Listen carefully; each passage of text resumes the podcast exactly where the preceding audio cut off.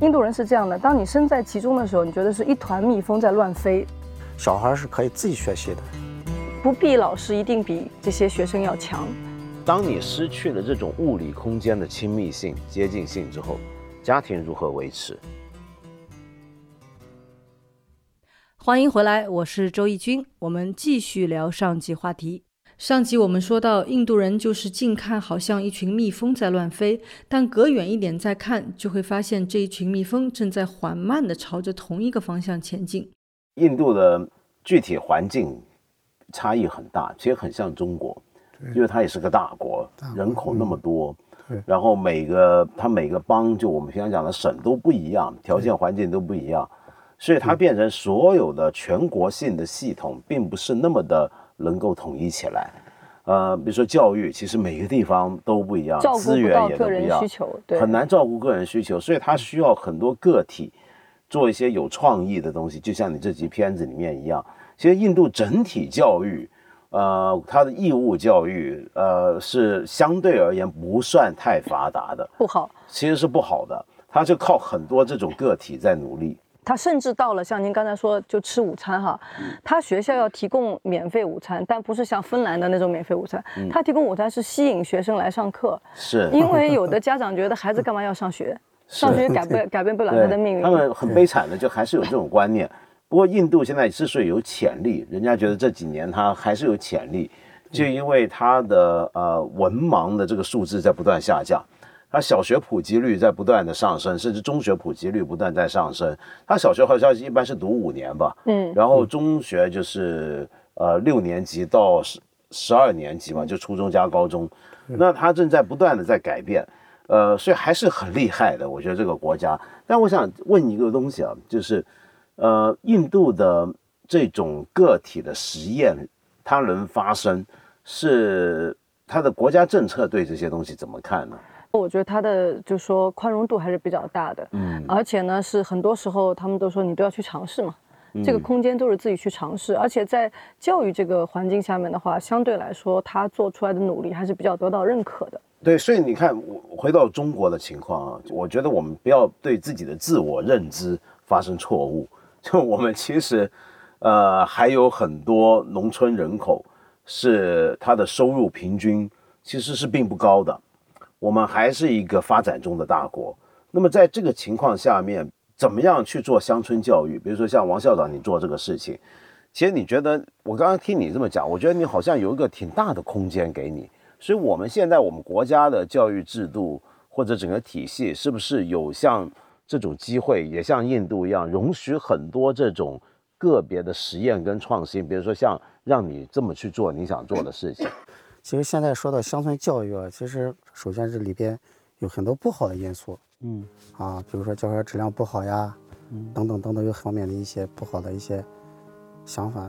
我在想，就是其实乡村啊，学校特别乡村的教育，它还是有它很多的一些呃城市学校不具备的一地方，比如说空间，嗯嗯，有足够的空间，有足够的空间呢，那那么多就很多的课堂就能够。呃，施展开。你比如说，比如说小学的这个孩子们认识这个人民币，嗯，人民币的认识。我我在学校里，我一直质问老师，我说这个课为什么要放在课堂里边去上呢？为什么不把它印到你这边边的超市，跟超市老板提前把这节课好好设计，让孩子们去体验一下？嗯，去他又当收银员的，他又他又买东西的，他又算账的。我说这不是很好的数学吗？数学课堂吗？另外一个就是。老师也有时间，嗯哼，很多学校就是现在班很小，嗯，就是二三十，甚至有的学校现在就是，呃，一个班十几个孩子，嗯，二十个孩子，十几个、二十个孩子，就是美国的我去的好多学校都是十八个、二十二个，啊，我就觉得孩子小就是他就是他们个性，哎，老师能关注到，所以说他哪一方面需要老师去去辅导，嗯，对吧？更重要的就是老师有时间啊，就是，比如说对教这块的研究啊，嗯，他这块能够，他有这个平台嘛，他有学校嘛，他还有孩子，嗯，哎，他有这么多的资源啊，他就住在学校里面，他很容易出成果。所以我在杭州师大给师范生做那个就是职业生生涯，那就十几分钟的讲座嘛，我就是我说师范生现在你要，比如说你有规划，我说是五年我要达到什么程度，十年要达到，我说你最好去乡村去。嗯，因为城市你这块可能你十年，你在那儿打拼十年，你可能在那个学校里边，在那个地区，因为优秀的人人才很多了，对吧？你相反，你到乡村去，可能你突然间你的位置，你你这个人就很重要了。而且空间比较大，空间比较大。这个空间大是不是指的同时是我们呃制度上面给乡村学校的自主实验的空间也比较大？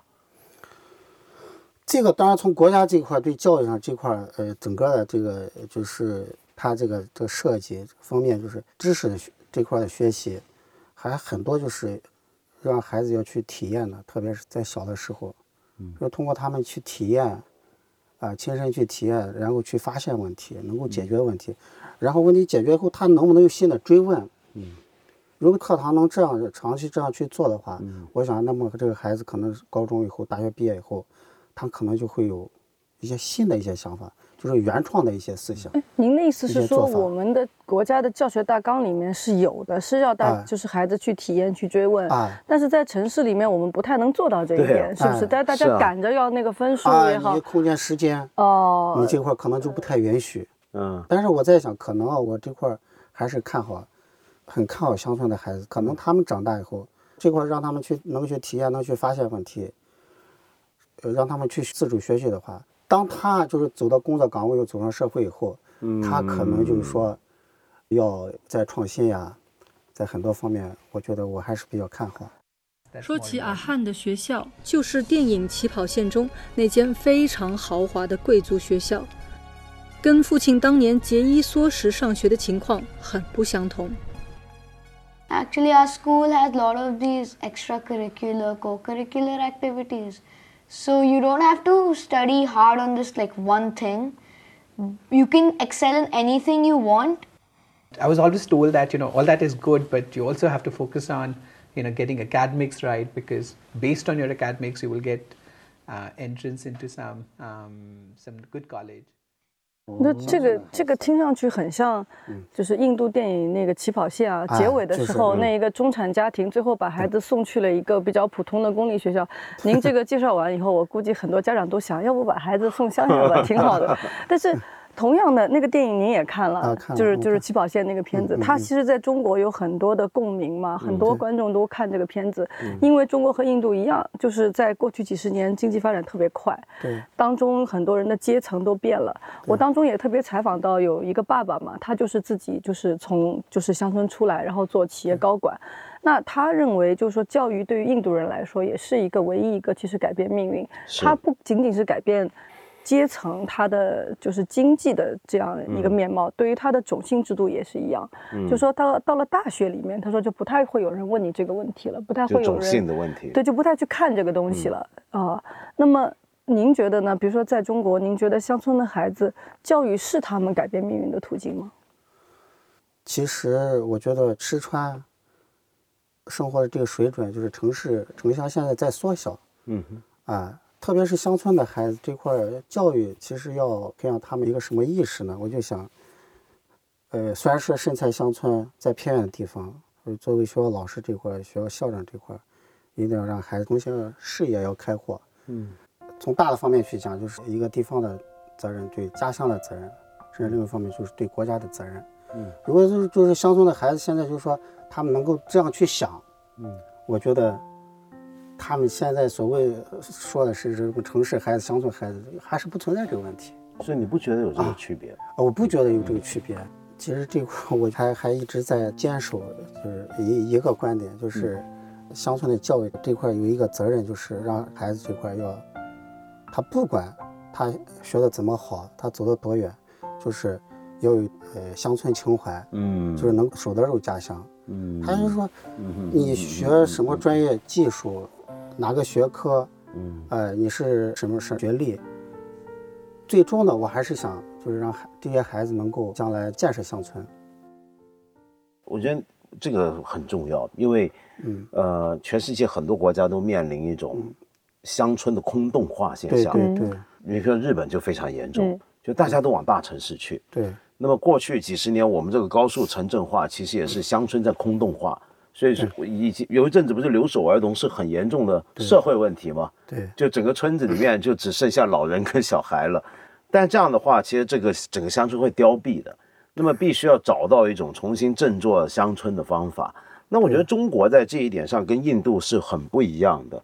就在中国，我们说改变一个人透过教育改变自己的命运，我们不必然像印度那样子，必须要逃离乡村才能改变命运。我觉得这点上中国比印度公平。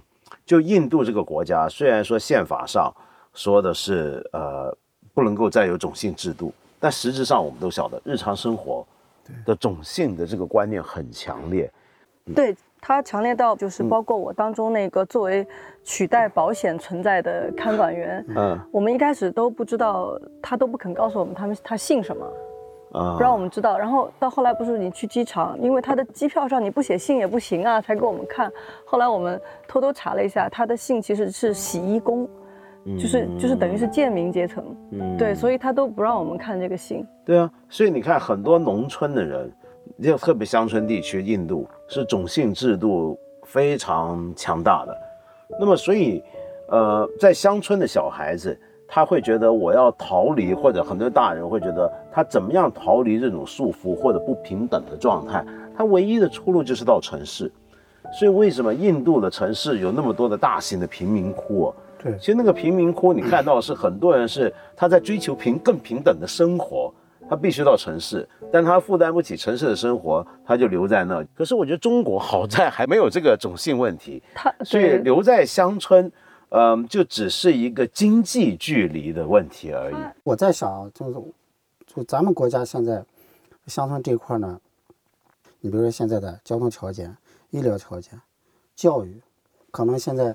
看到在乡村这块，可能很多很好的建筑就是学校，嗯，房子盖得很好，嗯，就设备设施也很到位。但是现在就是，为什么就说一些家长就说愿愿意把孩子放在城里边去，就哪怕在城市里边住的也不好，嗯嗯，毕竟在有一方面师资呀这块就比较弱一点，不一样啊，就教学质量可能就是。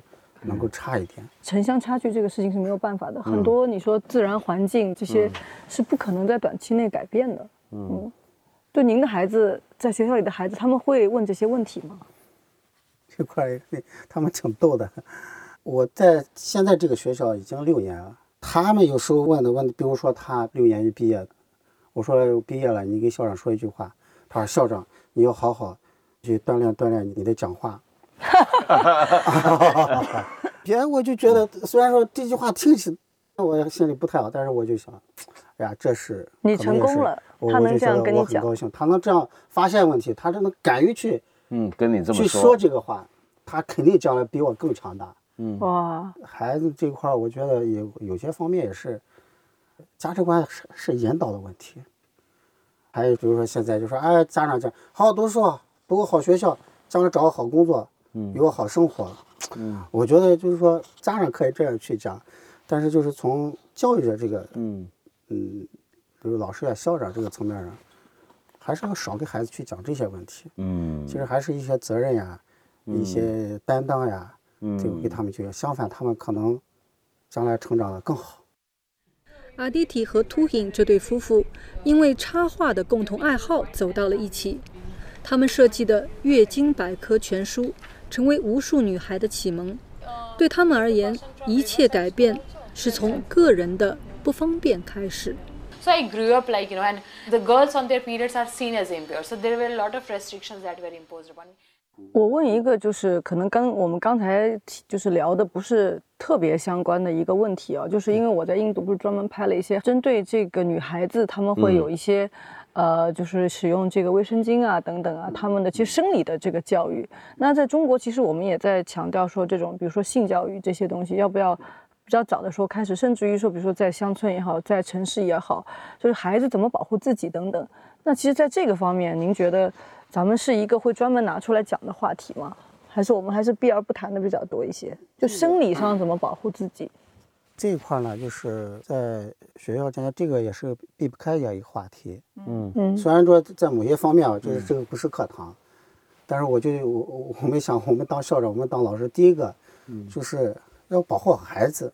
我们还是跟我们西安市这个妇女联合会这块，我们就是从一五年这块，我们就有定期的，呃，每个学期都有这方面的课程，嗯，就专门对女孩子这块，呃，他们这个生理啊，嗯，这块性别啊这方面的这个课程。当然，一个学期也不会很多，孩子可能一个学期也就上两节课，嗯嗯，啊，就是当他们懂得这一方面很多，怎么这样自我保护自己，可能因为。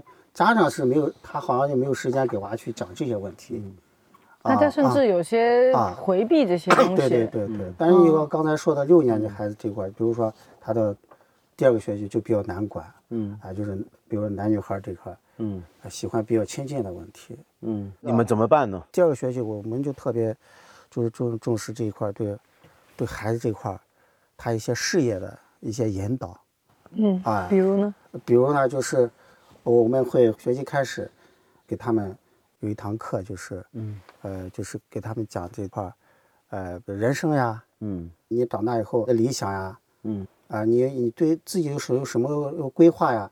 就是主要就是把他们一些除了学习之外的，就是把他们那那那一方面，就是他们分散一下。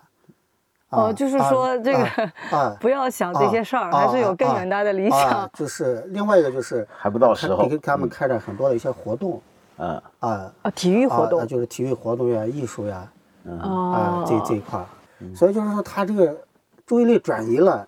嗯，这这这些就是你你不能老炫炫。就是说，做一个高尚的人，要摆脱的低级。不，可是我觉得咱们还是真的没有这个方面的教育，就说大家都可以拿来用的东西。对，我们没有一个教材，真正的跟孩子讲这个性教育。性教育。我反而在国外，在欧洲有时候看到他们有一些童书啊，很早他就会画出来这些，非常明确的告诉孩子，他们觉得可能越早知道，反而就是这个有这个透明度，孩子就是不一。定真正的会去老是去在我们国好像是不是有争议？一开始其实我自己拍摄的时候还没有意识到说大家对这个话题真的在中国都有这么大的这个需求。嗯，呃，后来我收到了很多观众的反馈，都问这本书哪里可以买到，因为它的中文版确实马上要出了。然后很多的家长都给我留言说哪里可以有，因为大家对这个事情虽然可以解释给孩子，可能不像在印度，他们问说哪个妈妈给你讲过，只有一个孩子的妈妈讲过。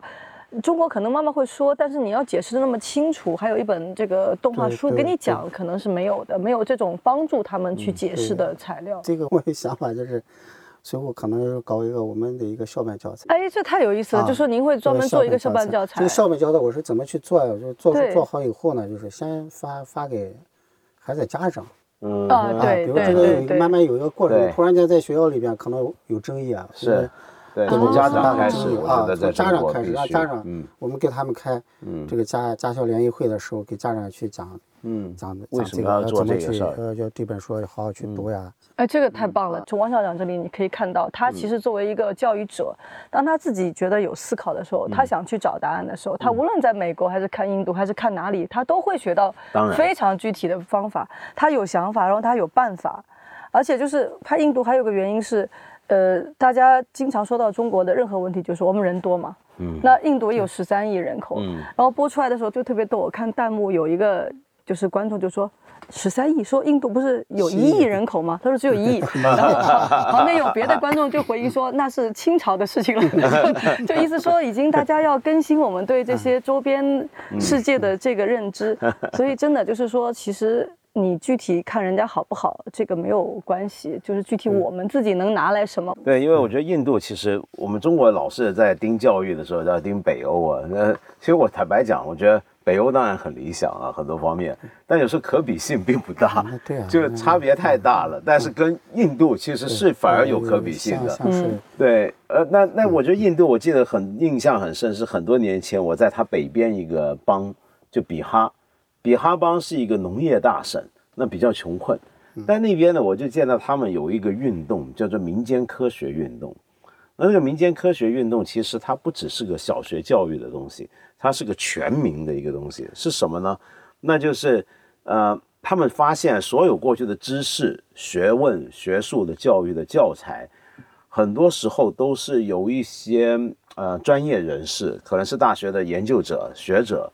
甚至是从外国直接翻译过来，然后他们再写出来或者怎么样，那么比如说教科学认知的时候，教你对世界的认识的时候，那个知识你会发现跟你身处的那个环境分别太大，他们的那个城乡差距又很大嘛。比如说我在比哈邦一个农村里面。我可能是睡帐篷的，在树底下挂个油布，那么就当帐篷，一家人就睡那样的地方。然后我今天一翻开这个课本，课本里面跟我讲的就是人类探索月球的努力啊 等等。那有时候这这个当然好，也开眼界。但是问题是，他每天面对的问题就是，我这个帐篷老漏水，我怎么来解决？那那该怎么办呢？看到月亮吗？对啊，他们就发起一个运动，就是请一些学者、跟一些教育工作者、跟一些社会工作者。去看在这个地方的农民，你实际你每天生活环境是什么？你每天遇到的是什么？然后从那里面整理出一些知识出来，比如说科学教育，或者数学知识，甚至是各种各样的知识，是能够从你的日常生活提炼出来。那孩子学的那个过程呢，他就是没有隔膜的，它不会说，我明明住在比哈邦一个帐篷底下，你跟我说。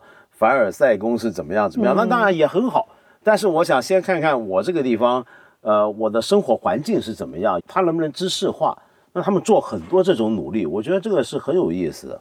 印度是一个很有爱的国家，他们对人都很友善，而且他们对小孩的容忍度很高。他们觉得小孩就是应该要这样，小孩吵闹是正常的。我们也常常在餐厅看到小孩在吃饭的时候跑来跑去，有时候我去制止他的时候，印度人就会说。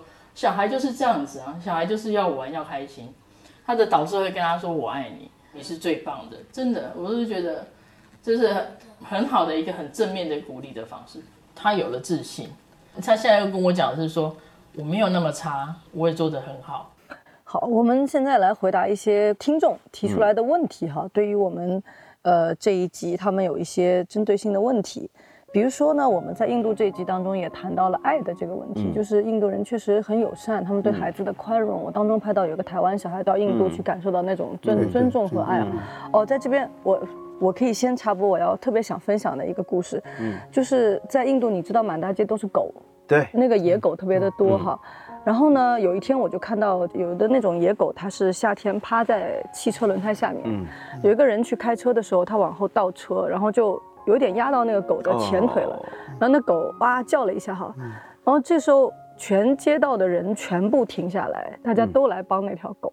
就都来关心看他有没有事，那狗后来也没事，它一瘸一拐走了。嗯，但是我当时就是很感动，就是说他们没有因为很多的野狗觉得野狗虽然他们有种姓制度，但没有觉得那些动物比他们低贱，就真的会整条街的人停下来。嗯，那种感觉，包括印度那个孩子告诉我，他对自己国家的认知就是印度是个有爱的国家。嗯，啊，他说陌生人之间会相互帮助，所以我们这个观众的问题，他说。呃，很多孩子根本不明白，这个世界上最爱他们的可能只有他们的父母。他们想问你们，觉得孩子以后会明白父母对他们的爱吗？或者校长对他们的爱？我想现在乡村的这个儿童，呃，很多孩子就是现在的留守，嗯，他们可能懂得了奋斗，嗯，懂得了责任以后，他们是会理解，呃，父母说离开家乡不是说不爱他的表现，嗯。当他觉得他自己也有责任，呃，他也有有有有这个义务等等的时候，他可能会会理解，父母这样做也是爱他的另一种的一种表现，一种形式。题我觉得就是因为中国，你别说留守儿童，其实现在有越来越多人，对，是家长跟孩子不可能像以前那样子时时贴在一起的亲密。对，就算中产阶级也常有这种问题。你比如送小孩出去念书，所以。这也是一个将来甚至对家庭是什么东西的一个重新的挑战。当你失去了这种物理空间的亲密性、接近性之后，家庭如何维持？这个家庭如何维持，不只在是配偶如何维持，还包括两代人之间的感情如何维持。那这个东西能不能透过像这个墙上的洞那样子？不能，我觉得肯定是不能的。我觉得每个人，但这个很困难。我觉得每个人最后对爱的定义都体验都很不同。你叫我自己来说的话，我会觉得说，其实跟父母的关系，你一路走过来有很多的挣扎、反抗。像今天我看那些父母，比如说给孩子排排满了所有的课的孩子，有时候心里肯定也会讨厌抗。他们会。但是等你长大的时候，有一天你回过头来想，我现在就发现中国的父母他们做的最好的。好的一点真的是什么呢？他竭尽自己所能，把最好的给孩子。嗯，不管他对不对，他真的是想把最好的给你。嗯，对，这个可能在全世界，我其他国家，我觉得有的父母甚至是做不到。中国父母的这种苦心，我觉得，呃，不，全世界可能没有别人可以比。嗯。我们下面有一个问题呢，是关于艺术教育的，就是有一位这个老师，他是艺术培训机构的，他是舞蹈专业，可能是因为我们拍了关于在印度也有一些这个艺术方面的课程啊，他就说，他认为目前大部分家长送孩子学艺术的目的是盲目的，他说也有的家长会认为学习不好才去学艺术，那么怎么样才能够在这种环境当中，在中国真正有效推行艺术教育还有美育这些？我发现有一点很有趣，就是我们现在的中国人社会底下，不论你在哪个地方的中国人社会，其实对于艺术教育的看法，都很容易把它变成是用了学校的应试教育的模型来理解。呃，就比如说，先问他到底有什么好处，学了之后有什么用？嗯，然后呃，这时候就发现最管用的是干嘛呢？就是他可能最好要有能考试。就这个东西要是不能考试，那就没什么用。比如说学钢琴，那是能考试的，能考试就有成绩，有成绩就有奖状或者有证书，对，表示学到，那就表示学到了。而这个东西还真管用，因为将来说不定要读大学 或者要要干嘛的时候，好像也是一个特殊的一个学生的履历。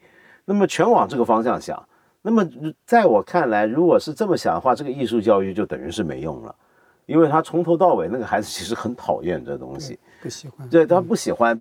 其实我我想，不管是艺术教育啊，其他呃方面这些教育，我就觉得，首先我就是要站在孩子这个角度去讲，特别是我们家长，我呃这块不能从众。嗯，我就觉得这块家长首先还是要要认识自己的孩子，要研究孩子他的兴趣，他的特长是什么。嗯。因为每年一年级招生啊，这这这块一年级新生入学，我一我全部就是参加这块跟他面谈。我就问他一个问题，就是我问孩子这块，我说你喜欢什么呀？说老师，我喜欢唱歌，我喜欢跳舞。嗯。啊，我我就是喜欢弹钢琴等等等等。一百个一年级孩子，六岁的孩子，他九十九个甚至一百个，他都会说我喜欢唱歌，我喜欢跳舞，我喜欢弹弹钢琴。几乎没有一两个孩子说我对计算很感兴趣。嗯，我的一些问题，因为没有这个分类嘛，他的兴趣班没有这个分类。不过换个角度想啊，我觉得有时候我们讲艺术教育太容易把它分割出来，变成一个专门的一个领域。其实不是这样，绝大部分的小孩子在他来讲，学习游戏跟我们叫做艺术的东西，其实是融合在一起的。对对，一个小孩，比如说幼儿园开始，他实际很多知识是在游戏中学会的，对他来讲，画画。或者用粘土捏个什么东西，那个东西不单是艺术，我们太容易把它看成那是一种你怎么样才画得好，怎么样捏个东西捏得像，不是，那还是一个他在学习知识的过程，对，他在掌握这个世界的造型，掌握他跟世界的关系，所以艺术其实是什么呢？就小孩的艺术教育，我觉得绝对不能跟那种专业艺术教育混为一谈。你教一个小孩子画画的目标，不是为了让他把他培养成一个画家，而是要给他一个他又玩得开心，在这个过程他在自由的探索什么叫颜色，对，什么叫一个认知和表达的工具。他他其实是这个工具。对，嗯。下面有一个问题，我觉得问你们两个都特别合适。他说：“国外存在隔代教育的问题吗？”乡村有这个隔代教育的问题，那文道更不用说了，你自己就是隔代教育长大的。对，我是隔代教育长大的。嗯，可能我这么长过来，我倒没觉得多大问题。因为小时候在台湾，我父母都在香港，我是我外公外婆带大的，基本上。但是还好啊，我觉得有什么问题也不自知了，是吧？对啊，我没感觉到有什么问题，因为我我小学的时候我运气很好，我上了一家。我觉得非常好的小学，你有好的老师。对，但我那时候没寄宿啊，我是初中才寄宿。我小学的时候，但是每天在学校时间很长，然后学校跟家的距离很远，我们要搭大巴的，我来回每天要两个多小时。那在路上就跟同学们在玩啊什么，所以我花在学校时间很长。学校真的相当重要，嗯，因为小孩子的成长，嗯，其中一个很关键的地方不是父母怎么对待他，但这当然这很重要。另一个地方就是，你提供了一个什么样的同龄人的环境、伙伴环境，学校的那个伙伴环境对孩子的性格养成很重要，就等于家里面的小孩如果有兄弟姐妹，兄弟姐妹的互动对他影响很重要。他上学的时候，他同学是怎么跟他相处，这种关系有时候其实比父母对他的关系，可能说不定还重要。您觉得呢？嗯，我觉得隔代教育这块儿，其实现在在在乡村啊，就是我觉得乡村教育可以跟隔代教育画上等号。真的是大部分就是家长现在都不在身边，但这个问题，比如说在我们学校这个怎么去化解呢？一个就是，虽然说父母亲一年春节回来一次，但是现在那个技术很发达嘛，就是互联网技术，啊，让他们可以去视频呀，现在又嗯，啊等等的定期的去跟家长能去多多面对面的嗯。去交流。嗯。啊，另外一个就是我们学校这块就是这个。寄宿的孩子也比较多，一个规定吧，就是父母亲一年要给孩子要写六封信，哦，啊，一个学期三次，这是必须的，因为我们每年呢，就是春节前有一个全校的一个，嗯，一个会，对不对？我们会对这个事情很看重的，哦，就是跟孩子要去，有的可能就是说面对面的可能还不太好说，但是通过这个这这个纸质文字的话。可能还能把这个写出来，那太了不起了。哎，第三个呢，就是可以利用社区的一些资源，一些爱心的一些，呃，义工呀、爱心人士这一块，就是他们在学校里给帮他们整整床铺，嗯跟他们有时候聊聊天儿，上午吃饭的时候，有时候给他们打打饭。虽然这个不是他们的父母，但是孩子从小就感，哎呀，这个社会是有很多人关心我的、爱我的，对不对？所以他们可能就是在这块，这也就是一些无声的。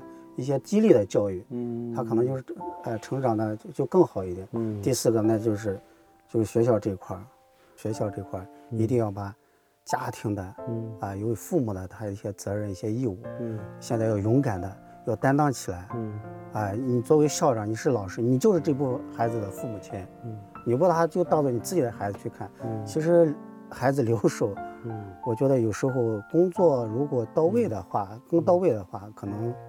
那些不好的影响就大大的就就降低了。感谢两位的分享，我觉得就是在王校长这边，我看了好多事情是会有一些特别具体的方法去解决，这个非常好。嗯，要有想法还是要有办法。好，谢谢两位，我们下期再见。谢谢谢谢谢谢王校长，谢谢。